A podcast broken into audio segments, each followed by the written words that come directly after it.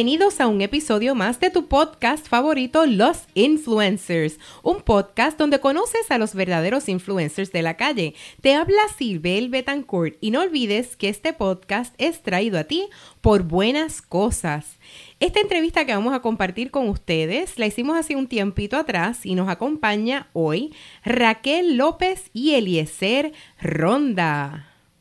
En el día de hoy tengo conmigo a Raquel López y Eliezer Ronda. ¿Cómo están ustedes? Bien. Qué bueno, yo estoy muy contenta de tenerlos aquí conmigo, ¿verdad? Y yo quiero que ustedes compartan quiénes son ustedes dos, para que la gente sepa. Bueno, a veces hablar de uno mismo es medio challenge, pero mi nombre es Raquel López, eh, nací, no, no voy a decir cuándo nací. No, no, ni cuándo me gradué. tenemos que llegar a tanto detalle, tranquila. Pero eh, estudié en la Universidad Interamericana, recinto de Bayamón, estudié comunicaciones y luego hice mi maestría en relaciones públicas y he trabajado con muchos proyectos sociales, que es lo más que me, me apasiona en todo, en todo esto que hemos hecho durante nuestra relación, así que Eliezer, ahora te toca bueno, a ti. Pues, mi nombre es Eliezer eh, Ronda, como dijiste hace unos minutos atrás. Eh, soy pastor, eh, eso es a lo que me dedico, soy pastor de una iglesia de discípulos de Cristo metropolitana eh, y también he trabajado con varios proyectos junto a Raquel para jóvenes, líderes de jóvenes y adolescentes en Puerto Rico en diversas iniciativas y, y básicamente nuestra relación ha, ha, girado en torno a eso, en cómo involucrarnos en diferentes proyectos con diversas personas y comunidades aquí en la isla. Ok, Raquel, eh, ahora mismo ejerces con tu propia empresa, ¿no? Eres dueña de tu propia compañía, háblame un poquito de, de ese proyecto. Pues mira, hace desde el 2010 más o menos,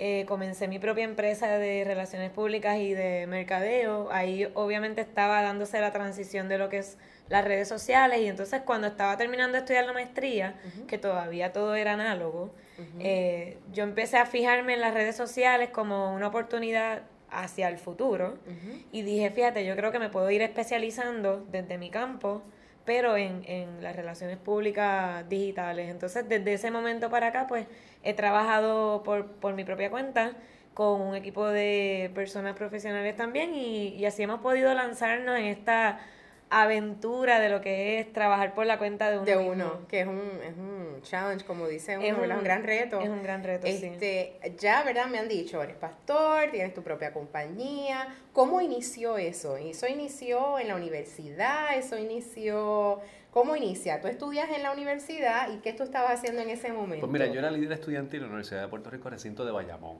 Y entonces eh, hacía varios proyectos con estudiantes universitarios y me habían hablado de un proyecto que se podía trabajar en la Universidad Interamericana y me dijeron que había una muchacha que era buena, que tenía buen dotes de liderazgo. Y dije, pues voy a conocerla para ver qué podemos hacer en la universidad. ¿Quién será? ¿Quién será? y fui para allá y, la realidad es que empezamos a establecer una amistad y entonces las reuniones de trabajo pues como que se fueron yendo hacia otra dirección. ah, inicialmente eran relaciones de trabajo. Claro, claro, pero se materializaron, tampoco no se dieron, ¿verdad? Entonces trabajamos con, con, una organización aquí en la universidad que obviamente era que el Pablo un poco más de eso. En ese, en ese momento, Raquel funcionaba como vicepresidente del Consejo de Estudiantes de aquí de la Universidad eh, Interamericana. Eh, así que hubo como, como ese engranaje en trabajo con, con universitarios, con estudiantes, eh, y empezó esta relación. Y ese era el enfoque de ambos, era, era trabajar con jóvenes desarrollar jóvenes dentro de la comunidad cristiana, ¿no? Ese era el proyecto juntos que es el que los une. Sí, ambos trabajábamos diferentes proyectos con jóvenes.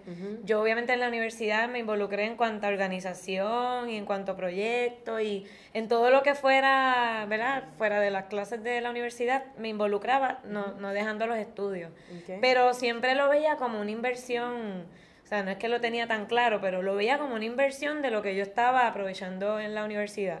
En ese, en ese caso, pues nos juntamos los dos para poder colaborar con dos universidades diferentes, pero con el mismo énfasis de trabajar con jóvenes. Y pues obviamente, pues nosotros siendo jóvenes, tampoco era que eran estas personas adultas trabajando con jóvenes, sino que era nosotros mismos trabajando con nuestros pares, con nuestras amistades, con esas personas que nos rodeaban en, en, en nuestros diferentes entornos. Así que en, ese, en esa manera nos juntamos y definitivamente lo que nos ha unido es que nosotros somos bien apasionados por trabajar y por servir, por servir a, la gente más que todo. y por también inspirar. más. Eh, o sea, yo creo que eso desde que éramos, antes de conocernos, Ajá, ya nosotros lo tenían de manera individual. ya como, como individuos lo teníamos. Lo que pasa es que nos juntamos y pues ahí nos, nos fuimos dando cuenta que teníamos muchas cosas en común, aun cuando somos bien diferentes en, en nuestras maneras de ser. Ok. Y ese colectivo se une. O sea, eh, ustedes contraen matrimonio. ¿Ya habían terminado de estudiar ambos en el momento que, Sí. que contraen matrimonio? Sí, Raquel terminó de estudiar como un año antes, yo me gradué un- un- unos meses después de la. Universidad de Puerto Rico de Río Piedras. Ajá. Ya habíamos hecho varios eventos, eh, que fue un evento que trajo cerca de 500 estudiantes de toda la isla. Estamos hablando de, de diversos recintos de, eh, universitarios, tanto universidades privadas como universidades del Estado. Y después Raquel empezó un proyecto con, con una organización que se llama Especialidades Juveniles, que tenía su sede en Argentina y en Estados Unidos. Ella desarrolla esto, yo me uno con ella a, a colaborar en ese, en ese proyecto. Y desde ese entonces, pues hubo esta pasión, empezamos a trabajar con un proyecto también de músicos eh, para adiestrarlos y, y- y nos casamos con el fin de continuar trabajando juntos y sirviendo a la, a la gente. Algo bien curioso es que Eliezer estaba estudiando finanzas. Eh, Y cuando iba a su... Jamás me imaginaría que ser estudiante finanzas para Lo voy a, lo voy Y a, definitivamente yo tampoco. Lo voy Yo a tirar al medio porque- en la vida. lo voy a tirar al medio porque uno siempre en la vida pues está caminando. en y ese de- proceso de tomar Claro. decisiones de que, Claro. ¿verdad? Y Yo le- quería estudiar contabilidad. Muy bien, Tampoco. ok. Digo, ningún problema con los contables No, no, ni con No, para nada, para nada. Los queremos mucho, pero no, A todos. Pero tema. Eliezer en el, cuando iba para su cuarto año, estábamos ya de novio, ya yo estaba terminando y me dice, yo creo que me tengo que cambiar. Y yo, ¿cómo que te tienes que cambiar? Y ahí entonces él se cambia a sociología. En su cuarto año. Cuando iba a su cuarto año. Sí, me quedaba un año y medio para graduarme y, y recuerdo que estaba en una clase de economía, me di- eh, eh, y dije, ¿qué yo rayos hago aquí? O sea, yo me tengo que Es- ir de aquí. fue, fue el wake up Sí, call. sí, O sea, bueno, fue- bueno, yo creo que ya lo iba de- teniendo, pero era como que, pero vas a seguir perdiendo tu tiempo tomando. Y recuerdo que fui donde el profesor para darme de baja y me dijo, no, Ronda, tú puedes seguir, este, tú tienes talento. Y yo, sí, profesor, pero no. Y fui a, a hice la reclasificación. y- No era tu pasión. Te diste cuenta que no te Claro, apasiona. Claro, y puedo dialogar sobre algunos de los temas porque los estudié. Claro, pero, pero no claro. es algo que me mueve. Eh, no me arrepiento de esa decisión. Aunque Eh, te tomaste cuántos años más en terminar. me, me tomé dos más. Ahora estudié.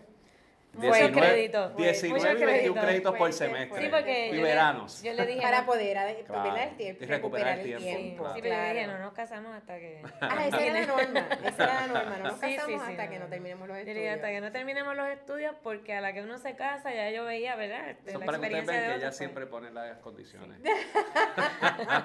Pero tú te dejas llevar, Sí. que eso está bien, se Sí. complementan. Y avanzó, bien. pero lo importante es que avanzó, terminó. Ajá. Y más adelante él estudia teología. Ujú. Y lo más impresionante es cómo la combinación de sociología con teología, pues hizo una, una gran química, ¿no? Un excelente en- pastor. Un Vamos. excelente pastor, un Un excelente pastor. pastor, vamos. Estamos viendo el resultado de eso, claro. todo y está. barba, con todo. Claro está. Eso está chévere. Mientras él estaba estudiando teología, ¿tú también estabas haciendo la maestría Sí, o no? sí, yo estaba ok. estudiando la maestría en relaciones públicas. Dicen que eso es difícil. O sea, estamos Sí. casados, eh, están conviviendo juntos ya en ese momento. Ambos están estudiando dos cosas distintas en dos universidades distintas. ¿Cómo complementan o cómo se ayudan el uno al otro para poder culminar eh, ese proceso educativo?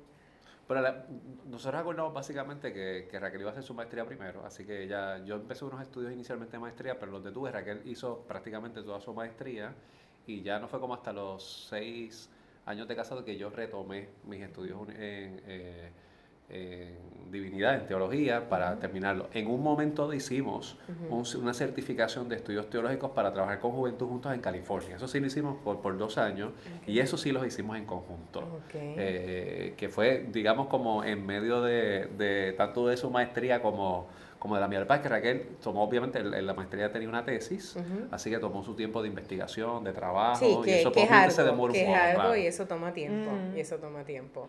Eh, yo soy casada, Ujú. yo, y, y amo a mi esposo, lo adoro, pero no podría trabajar con él, les voy a ser bien honesta, no, es algo que no podría hacer.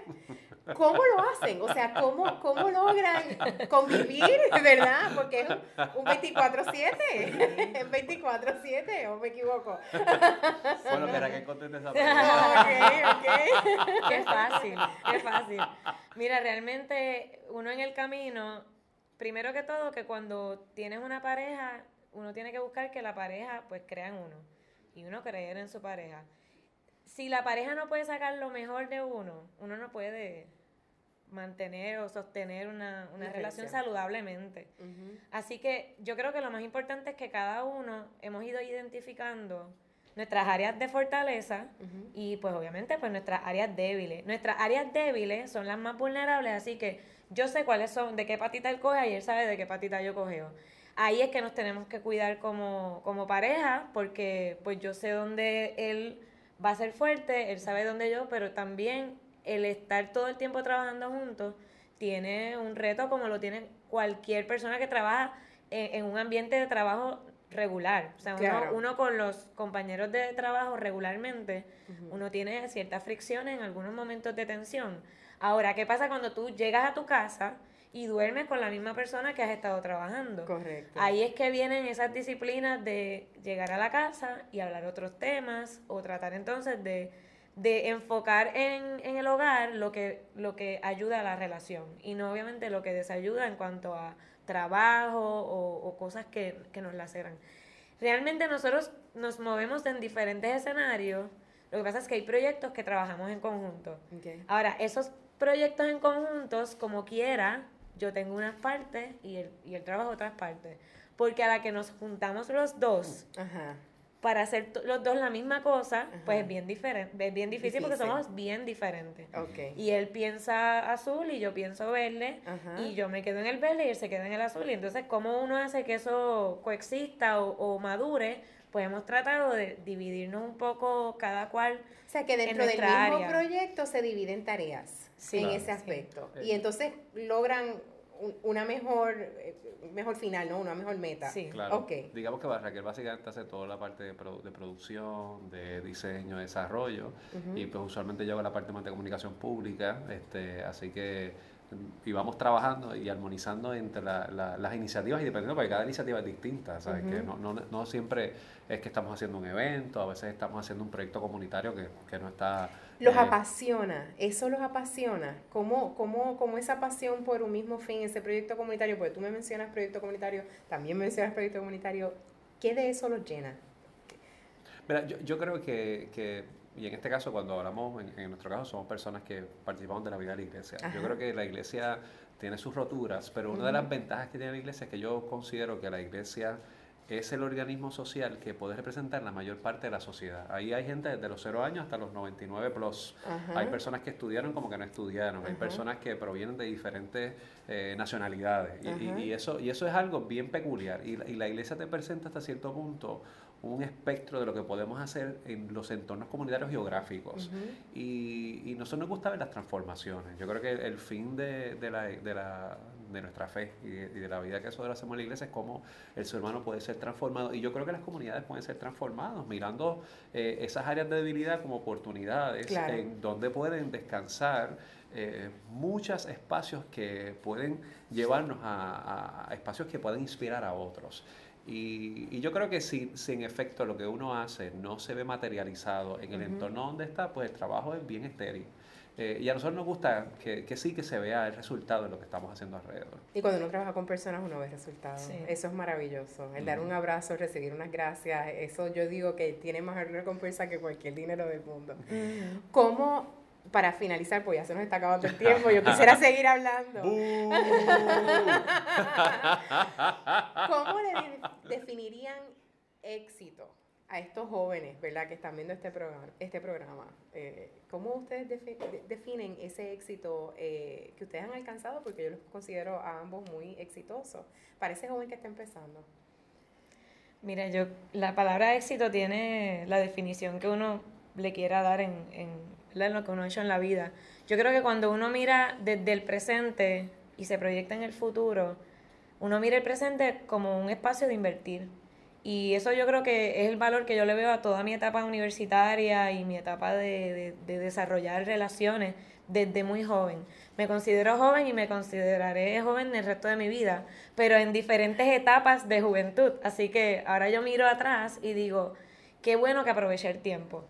Pero si no lo hubiese aprovechado, posiblemente hubiese tenido hoy otros resultados. Claro. Así que yo defino el éxito como hoy alcancé lo que en el pasado yo sembré. Y, y es eso, todavía el éxito yo lo veo como allá al frente, no lo veo alcanzado pero siento que lo que hago hoy es para cosechar un, un, mejor futuro. Yo te diría que el éxito tiene que ver con la plenitud. Ahora, nosotros, no creo que Raquel y yo como que miran, wow, somos exitosos, o sea, como que trabajamos no con, el, con, no con la finalidad de decir, wow, qué brutal es lo que hicimos, esto quedó eh, por encima de los candules, o sea, trabajamos porque nos gusta lo que estamos haciendo y, y, y, y, hacemos el evento y sabemos que eh, trae significado a la vida de las personas pero sinceramente nosotros no pensamos y wow, esto, fue, esto es exitoso, como que quedó bien, tú sabes, que, ¿qué podemos hacer para mejorar lo que estamos haciendo la próxima vez y, no, y no lo miramos? O sea, el norte de nosotros no es necesariamente el aplauso de la gente, es eh, lo que se diseñó, logró el impacto, o sea, la gente aprendió, este, se convirtió en un proyecto, eh, cómo la gente está creciendo en todo esto, eh, trae significado o simplemente lo hacemos for, for the sake of doing it, o sea, por, por, simplemente hacerlo. Y, y tal vez, por ejemplo, tú nos vienes como exitoso y dices, pues mira, pues qué bueno, pero nosotros no es como que estamos, oye, caramba, mira, sí somos exitosos, o sea, no, no, no, no, no, no, lo miramos de ese punto de vista, pero, pero sí creo que la, la oportunidad de disfrutar y de alcanzar plenitud eh, mediante el significado que se logra en otros, pues eh, es una satisfacción extraordinaria.